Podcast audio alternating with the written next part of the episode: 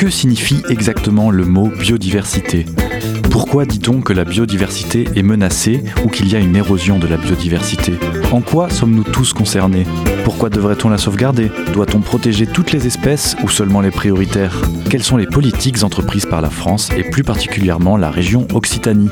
La faculté des sciences de Montpellier a reçu Alain Bougrain-Dubourg, président de la Ligue pour la protection des oiseaux, et Julie Déter, maître de conférence à l'Université de Montpellier, pour la conférence Quel avenir pour le vivant le 5 novembre 2018 un événement co-organisé par CoScience, le GNOME et Radio Campus Montpellier dans le cadre du Salon de l'écologie 2018.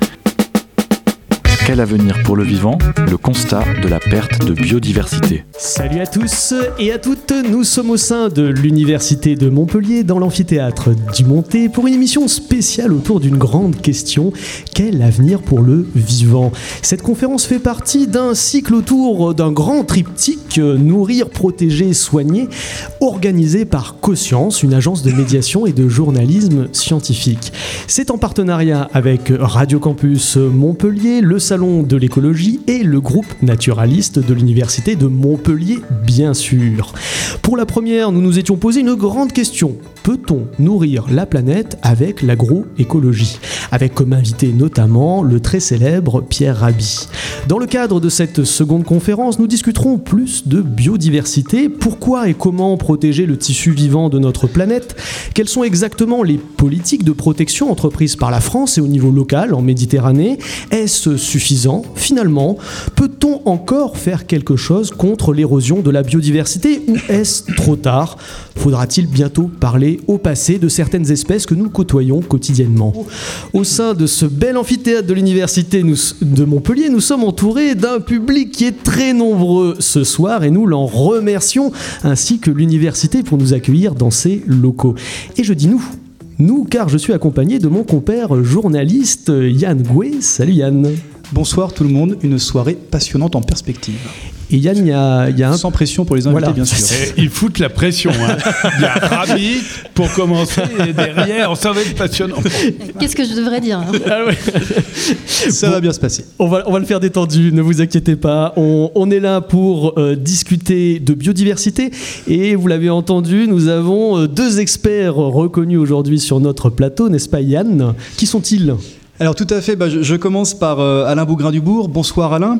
Alors vous êtes journaliste et vous dédiez votre vie à la défense de la nature et de la vie animale à travers vos émissions animalières euh, à, la, à, la, télévision, à la radio ou vos nombreux ouvrages, vous sensibilisez le public à la préservation de la biodiversité. Parallèlement, depuis 1986, vous êtes président de la Ligue pour la protection des oiseaux, la LPO, mais avant tout, vous êtes un homme de terrain, tant par l'observation naturaliste, vous êtes ornithologue, ainsi que bah, vos nombreux combats que vous avez menés, y compris physiquement, pour faire respecter... Eh oui, pour faire respecter le, droit des animaux et faire reculer le braconnage. Comme par exemple bah, les tourterelles du Médoc qui, je pense, peuvent vous dire un grand merci. Alors, Alain Bougrain-Dubourg, bah, merci beaucoup d'être avec nous ce soir. Euh, et puis bah, ensuite, euh, Julie Déter. Bonsoir Julie. Alors, vous êtes écologue. Pas de page Wikipédia, donc c'est plus dur. Ah, c'était beaucoup plus dur, ouais. Sauf que la bio d'Alain Bougrain-Dubourg, je peux vous dire qu'elle est ah longue comme, comme sa vie. Quoi. Donc vous, vous êtes, malgré tout... Je vous remercie de... Oui, j'ai une longue expérience. Je, voulais dire dans le sens euh, intense. Bien sûr. ne nous méprenons pas. Alors vous êtes écologue et maître de conférences à l'Université de Montpellier, spécialisé dans les écosystèmes marins méditerranéens. Vous étudiez le coralligène ainsi que les herbiers de Posidonie. Vous menez des projets avec Andromède Océanologie à Carnon et vous êtes membre de la Société française d'écologie et d'évolution. Vous travaillez sur des questions qui nous intéressent particulièrement ce soir, à savoir quels sont les impacts des activités humaines sur les écosystèmes marins, pourquoi et comment conserver la biodiversité marine, l'écologie urbaine et les services écosystémiques. Merci beaucoup d'avoir répondu à notre invitation ce soir. Cher public, vous allez pouvoir participer à cette émission, comme l'indiquait Guillaume. Ben, il vous suffit d'envoyer vos questions à ce numéro de téléphone et puis donc on pourra y répondre, enfin nos invités. Et puis, bah, que serait la vie sans musique? Euh, Pour vos oreilles averties, nous avons la chance d'avoir avec nous euh, Guillaume Le Borgne, bah, qui va nous interpréter, nous interpréter pardon, ses compositions. Très bien, merci Anne. Et on va commencer, je suis euh, désolé pour le public et pour les auditeurs, par un constat, un, brin euh, alarmant. La biodiversité, définie comme l'ensemble de tous les êtres vivants et des écosystèmes dont ils font partie, est en danger. En effet, dans un récent rapport, le Fonds mondial pour la nature estime que les populations de vertébrés sauvages, tels que les oiseaux, les lapins, les mammifères, ont chuté de 60% entre 1970 et 2014. Et ce rapport, ce n'est pas le seul. Il s'ajoute à une liste de plus en plus importante de recherches et de documents démontrant que les systèmes naturels de notre planète sont en danger. Ainsi, une autre étude montrait en 2017 que plus de 75% des insectes volants avaient disparu depuis 1989 près du tiers des quelques 6000 espèces d'amphibiens recensées sont en voie d'extinction. Même les plantes sont en danger, une sur cinq est menacée de disparition. Alors, Alain, Julie, on a l'impression qu'aucun groupe d'êtres vivants euh, n'est en sécurité, qu'il y a une disparition progressive. Ma première question sera, est-ce que la destruction du vivant est en train de s'accélérer? S'accélérer, oui, incontestablement. J'ai envie de dire par défaut, parce qu'elle on n'arrive pas à enrayer le déclin. Il y a une dizaine d'années, j'étais à Nagoya avec la délégation française pour le sommet euh, de la biodiversité. Et l'objectif à l'époque était de stopper le déclin de la biodiversité. 190 pays s'étaient engagés de cette manière et on y croyait. Ben non. Euh, le résultat est dramatique. On va avoir euh, Tchermalchek dans quelques jours, là, euh, qui va nous permettre de faire le bilan, et on va constater une nouvelle fois. C'est la convention Tchermalchek Tchermalchek, c'est en Égypte, c'est la COP biodiversité, qui fait suite à Nagoya. Et on va constater que le rapport du VVF, si alarmant soit-il, n'est pas un scoop.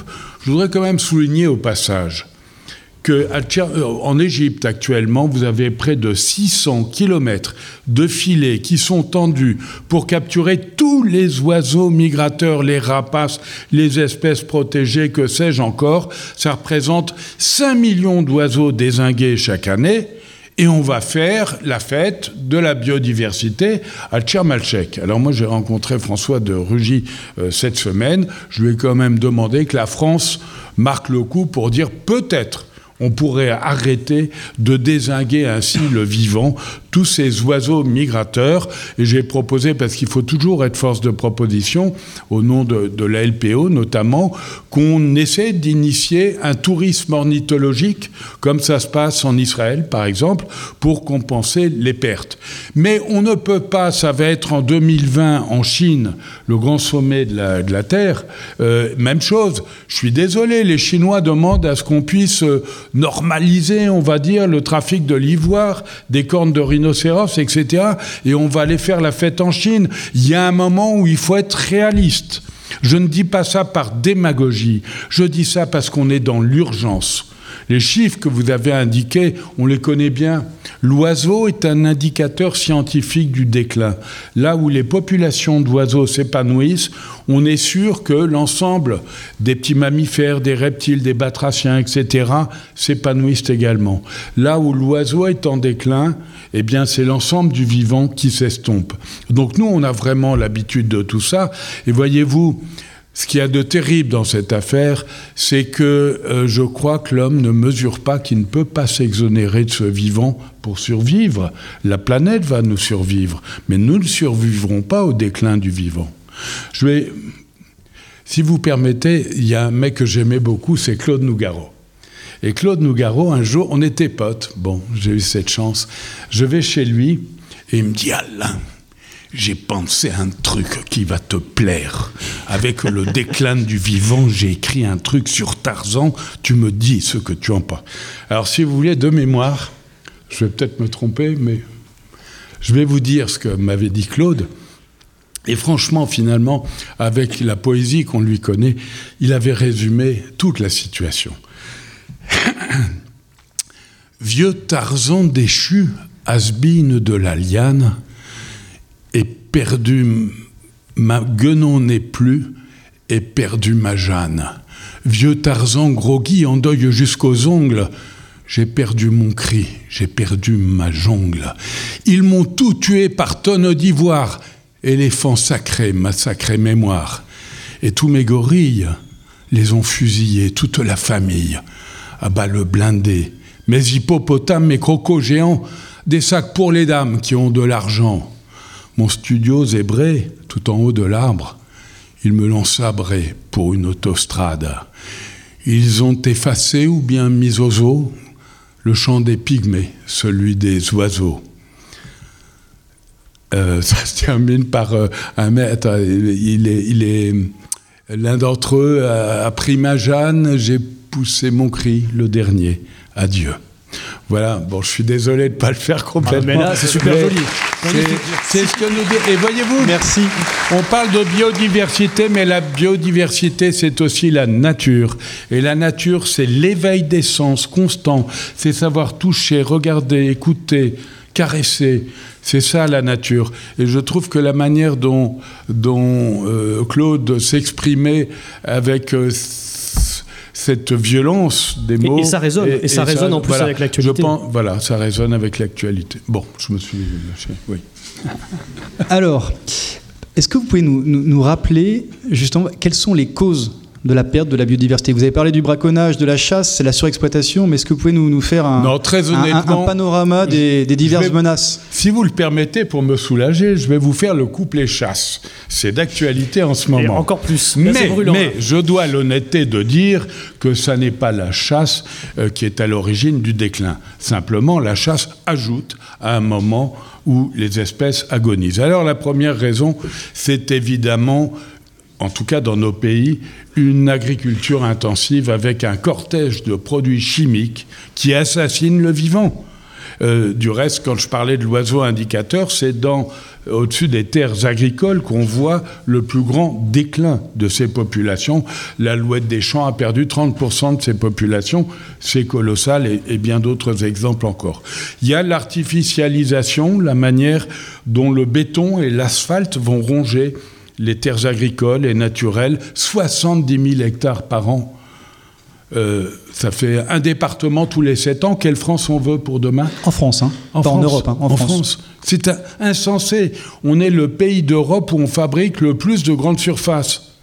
Alors vous fabriquez une grande surface à 5 km du village, et puis après c'est ce qu'on appelle la dent creuse, on construit, et hop, c'est ça l'artificialisation tranquillement.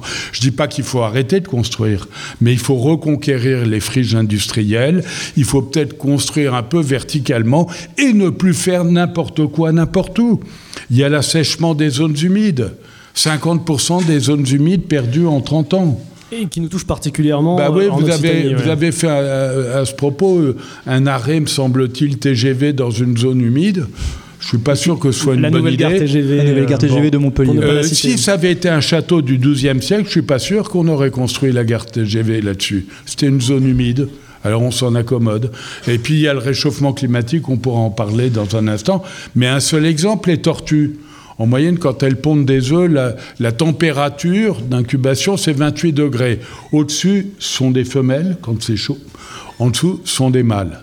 Eh bien, si vous avez 2 degrés de plus, vous n'aurez que des femelles. Les tortues sont condamnées à disparaître. Voilà, c'est aussi simple que ça. J'ai bien d'autres exemples à vous donner. Alors justement, revenons-en aux, océans. Euh, Philippe Curie, un chercheur de l'IFREMER, qui a écrit un, livre euh, dramatique euh, qui dit il n'y aura plus de poissons dans la mer d'ici 2050. Alors Julie, vous qui êtes spécialiste du milieu marin, est-ce qu'on en est là? Il prévoit également que les poissons seront remplacés par les méduses. Alors où est-ce qu'on en est au niveau des océans et de la Méditerranée? Est-ce que vous pouvez nous faire un panorama, et notamment des causes? Euh, ouais, un petit en, en, trois minutes.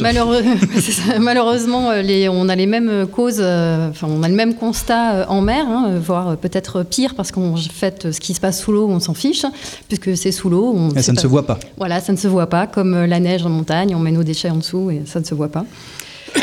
Donc, ben, même problème, forte chute de tous les stocks, de toutes les espèces en mer Méditerranée. Euh, on, s'est fixé des objectifs également, par exemple avec la stratégie nationale pour la biodiversité. Un des objectifs, c'est par exemple d'avoir 10% d'air marine, enfin des surfaces couvertes par des aires marines protégées. Ce qu'on voit actuellement, c'est que donc d'ici 2020, on est en 2018, on est à 7%. On n'atteindra pas euh, notre objectif de 10% si on suit la tendance actuelle. Euh, et ensuite, bah, les causes, ce sont les mêmes que sur Terre. Donc, donc là, c'est pas la chasse, mais c'est la pêche.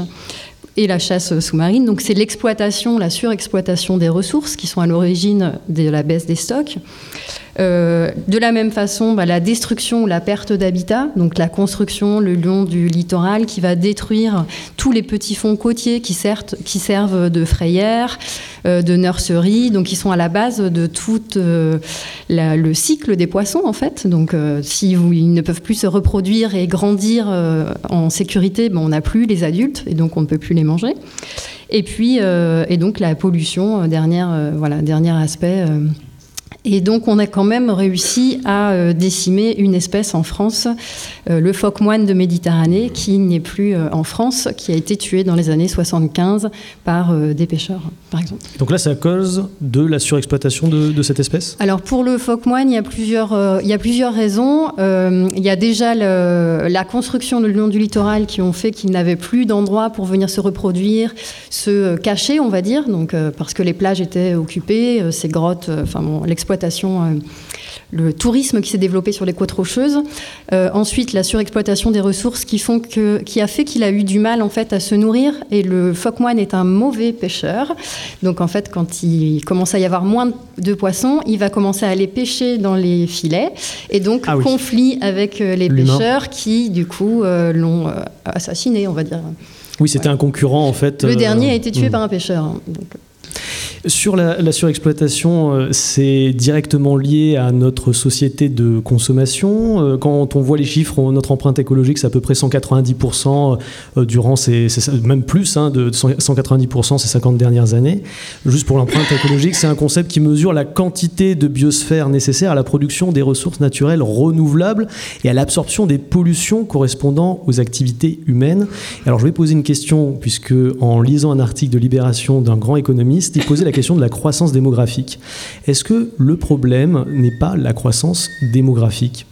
Alain, Julie Alors, euh, Cousteau le disait déjà, et euh, on a trouvé qu'il était un peu raciste sur les bords. Hein. On se reproduisait un peu trop dans le sud. Hein. Nous, on était des gens bien mais c'est une vérité. On ne peut pas. C'est pas tant le nombre, c'est la manière de vivre. Je vais prendre un exemple. Un Africain, quand il a la chance d'avoir de l'eau, il en utilise pour se laver, boire, et 50 litres par jour. Un Français, c'est 150 litres par jour. Un Américain, c'est 300 litres par jour. Si on veut tous vivre comme Donald Trump, c'est sûr qu'on euh, on va désinguer la planète. Je vais vous donner un autre exemple qui me paraît révélateur on est dans le monde de la science, de la connaissance, la cathédrale de la... Alors il y a quand même des scientifiques qui se posent des questions singulières. Et s'inspirant d'un travail qui a été fait aux États-Unis, il y a le professeur Blonder du CNRS qui a eu l'idée de se demander, mais au fond, combien pèsent tous les mammifères qui sont sur la planète? Bon, très bien. Alors il a travaillé ça. Et la réponse. C'est une, sacrée, une sacrée question. Sacrée question. non mais on rigole un peu parce qu'on se dit là, bon, ça sert à quoi de dire combien pèsent les mammifères sur la planète? Et c'est ce qui se cache derrière qui est intéressant. Alors la réponse, quand même, parce que vous êtes curieux, vous voudriez savoir. Hein 1261 millions de tonnes de mammifères sur la planète. Une fois qu'on a dit ça, on n'a pas dit grand-chose. Ce qu'il y a d'intéressant, c'est que 65, 67% de ces mammifères sont le bétail de l'homme. 30% de ces mammifères, c'est l'homme. Vous faites le calcul, ça fait 97%. Il reste 3% pour les mammifères sauvages, l'éléphant, la baleine bleue, l'écureuil, que sais-je encore. 3% de mammifères sauvages sur la planète. Alors c'est ça le vrai problème qui nous occupe et qui euh, révèle que on a atteint. J'ai trois secondes Oui, bien sûr. Bon, non mais même plus. Hein. Euh, voilà, il y, y, a un truc qui est quand même révélateur, c'est toute l'histoire de la planète. 4 milliards et demi d'années, la vie apparaît dans les océans un milliard d'années plus tard. Alors ça, ce sont des chiffres qui donnent le vertige et qui ne révèlent pas grand-chose. Mais là encore, il y a un scientifique qui a eu l'idée de ramener cette prodigieuse saga de la vie, de notre histoire, à 7 jours d'une semaine. Donc tout commence le lundi à 0 heure. La vie n'apparaîtra que le mercredi à midi je vais directement euh, à la fin. Les dinosaures apparaissent le dimanche à 16 heures, ils disparaissent à 19 heures. Notre ancêtre, on va l'appeler Lucie, bien que l'âge est reculé, on va dire 2, 3 millions, 4 millions d'années, minuit moins 3 minutes le dimanche soir. Le Christ, minuit moins un quart de seconde le dimanche soir. Et la révolution industrielle, 19e, 20e siècle, minuit moins un quarantième de seconde. Ça signifie en clair, pour répondre à votre question, j'ai pas oublié. Ah. quand, mieux. quand un quarantième de seconde à l'échelle de sept jours d'une semaine, nous sommes devenus les maîtres de la planète. Et on a flirté avec Mars, on a marché sur la Lune, et on parle de biodiversité ce soir. On ne sait toujours pas combien il y a d'espèces animales et végétales. On en a identifié. C'est ça l'estimation de la biodiversité. Voilà, 2 euh. millions, un peu plus. On sait qu'il y en a 6 millions et demi. Là, il y a un potentiel formidable. Encore que dans les océans, c'est pas tant que ça. Euh, si, si, c'est pas mal, mais c'est aussi. C'est pas mal, euh, c'est pas mal. Mais enfin, il y a un potentiel. C'est très mal connu, surtout. Voilà, c'est très mal connu, évidemment. Et donc, on sait en revanche qu'il y a un déclin. On ne sait pas combien on a d'espèces, mais on sait qu'elles déclinent. Et on sait même peut-être que sans doute, il y a des espèces qu'on ne connaît pas qui sont en train de disparaître, Sans, qu'on, le sache. Et voyez-vous, on dit toujours, on ajoute à ce que vous venez de dire, vous vous rendez compte peut-être comme les oursins qui ont participé à la lutte contre le cancer, enfin des travaux pour enrayer le cancer et bien d'autres choses, des thérapies potentielles qu'on pourrait trouver dans les plantes ou les animaux qui disparaissent. Mais moi, je évidemment, il faut l'avoir à l'esprit, mais je refuse qu'on s'enferme dans cette idée que seul l'utile est intéressant. Victor Hugo disait le beau est plus utile que l'utile. Eh bien, dans notre relation au vivant, on doit garder ça à l'esprit on va en parler. Une, question, on, a quasiment tout. Je vais rebondir sur euh, le, dans l'étude qu'a cité Alain, euh, la première espèce sauvage après l'homme et les animaux domestiques, c'est le rat, je crois. Donc euh, voilà, c'est pas non plus hyper sauvage. Et pour ramener aussi un peu au milieu marin, du coup, juste pour dire qu'en Méditerranée, on, a, on est quand même la première destination touristique au monde. Donc c'est quand même une grosse pression sur le bassin méditerranéen. Et d'ici 2100, on s'attend à avoir 75% de la population méditerranéenne qui va être installée le long du littoral, c'est-à-dire dans les 100 km le long, euh, le long du, rivage. Donc euh, voilà, juste pour dire qu'en effet, c'est une pression démographique qui est forte et, et qui est surtout inégale dans l'espace. C'est-à-dire que les gens sont très groupés à certains endroits et certains endroits qui sont très sensibles.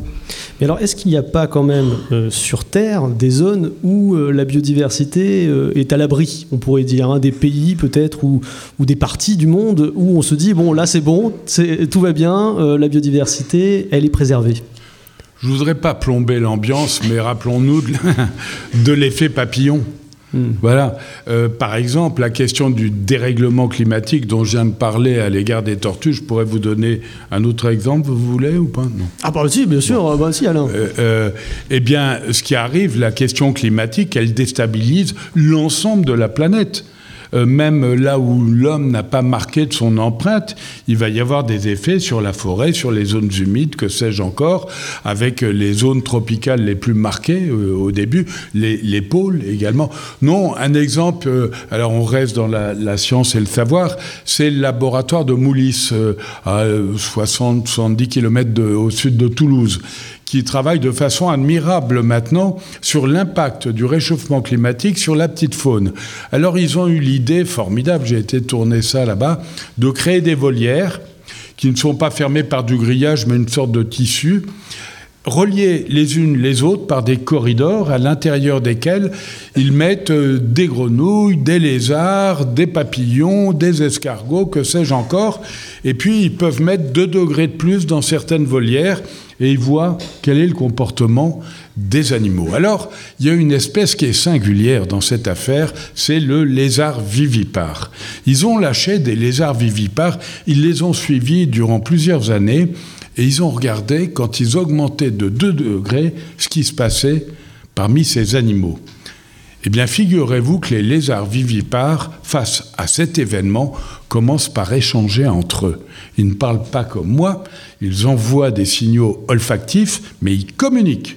Et certains décident d'emprunter les corridors pour aller à la fraîche, d'autres restent pour subir ou accepter les deux degrés, et d'autres encore vont de l'un l'autre. Alors, quand on est face à un événement, qu'on a un échange collectif pour adopter une stratégie, ça s'appelle la culture. Et moi, j'ai dit aux scientifiques du CDRS, mais dis donc, les lézards vivipares, ils sont cultivés. Oh, là, on peut pas dire ça quand même. Mais bah, bah, bah, bah, c'est pas le contraire. Et ça nous invite à quoi au passage? À ne plus considérer la faune sauvage comme des stocks, des espèces, des populations, que sais-je encore, mais à toujours penser qu'il y a une multitude d'individus souffrants potentiellement souffrants qui composent cette faune sauvage. Quand la LPO et d'autres associations ont accueilli les quelques 150 000 guillemots de Troyes sur les plages de Bretagne en 99 lors de l'Erika, je peux vous assurer qu'on avait affaire à des individus agonisants, crachant leur souffrance voilà. Et je crois que si on avait davantage relationnel à l'individu, même dans la faune sauvage, eh bien, on, serait plus proche, on serait plus en, cohérence. Et comment se comporte la France? Eh bien, dans le Code civil, tout récemment, on a accepté de reconnaître la souffrance animale pour l'animal domestique. On l'a refusé à l'animal sauvage. Un chien est sensible, un renard ne le serait pas. Un, un, canari euh, de cage est sensible, une tourterelle des bois ne le serait pas. Non, mais de qui se fout-on Au début du XXIe siècle, on n'a pas le courage de reconnaître tout simplement le potentiel de la souffrance, alors que sur le thème de l'expérimentation animale, l'Europe a identifié toutes les espèces vertébrées, etc. Mais, mais, vous ne m'avez pas posé la question qui suivait. Qu'est-ce qu'il est advenu des lézards vivipares qui ont supporté les 2 degrés de plus Ah bah oui, on veut savoir, ah bah on veut savoir, bien sûr. Ben alors ben moi, je vais vous le dire, comme dirait Sarko. je vous le dire. Alors après Nougaro, après Victor Hugo, on a Sarko. non, non. En fait, euh, les, arbres vivipares qui sont restés à 2 degrés, ils ont été en suractivité. En théorie, la maturité sexuelle est à 2 ans. Et là, elle est passée à un an. Alors je disais aux scientifiques, c'est plutôt une bonne nouvelle, ils vont avoir davantage de jeunes plutôt, etc. Bah oui, apparemment, simplement, ils se fatiguent davantage et donc ils vont mourir plus tôt. Et actuellement, disent les scientifiques, la mortalité n'est pas compensée par la natalité. C'est-à-dire qu'à 2 degrés de plus, le lézard vivipare en théorie disparaît. Certains vont peut-être se cacher dans des grottes. Euh, voilà, s'il en reste pas comme les des, moines. Une partie des, lézards cultivés, peut-être, qui sera justement. Voilà. Euh, Mais euh, bon, Très bien. Bon, on, va, a dressé un constat effectivement euh, alarmant, mais avec quand même quelques pistes sur la protection. Pourquoi protéger la biodiversité? On a bien senti que Alain n'était pas favori, euh, n'était pas trop en faveur de la valeur utilitaire pour euh, la biodiversité. On va en parler juste après une courte pause musicale. Et pour nous faire cette pause musicale en direct, en live, nous avons Guillaume Leborgne, auteur, compositeur, repéré sur France Inter dans l'émission Radio Crochet. Guillaume va nous interpréter Cajou. À tout de suite. Bonsoir. Euh, je suis Guillaume, je suis un mammifère euh, vertébré de sexe masculin et je vais vous interpréter Cajou. Cajou,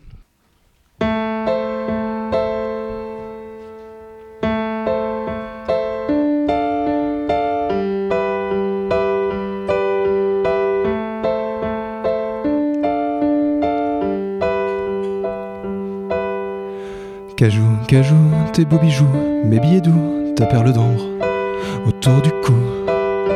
Cajou, cajou, mes sérénades à genoux, mes sens sans dessus, dessous. Si sublime redoux, aux pralines, au long goût, ma belle, au boubagou, mon sirop pour la toux.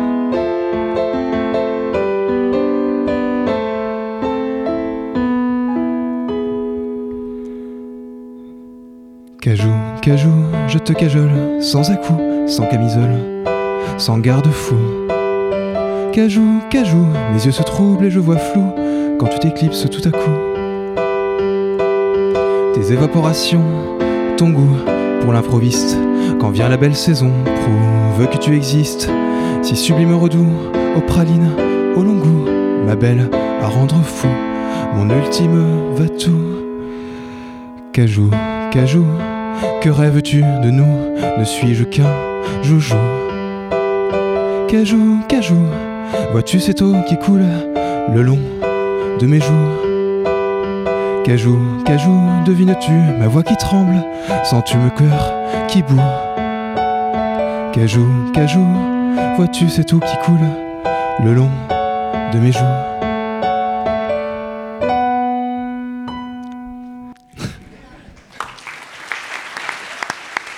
Merci. Merci, merci beaucoup. C'était un extrait de la conférence Quel avenir pour le vivant, enregistrée le 5 novembre 2018 à l'Université de Montpellier. Une conférence en la présence d'Alain Bougrain-Dubourg, président de la Ligue pour la protection des oiseaux, et de Julie Déterre, maître de conférence à l'Université de Montpellier. Un événement co-organisé par CoScience, le Gnome et Radio Campus Montpellier dans le cadre du Salon de l'écologie 2018.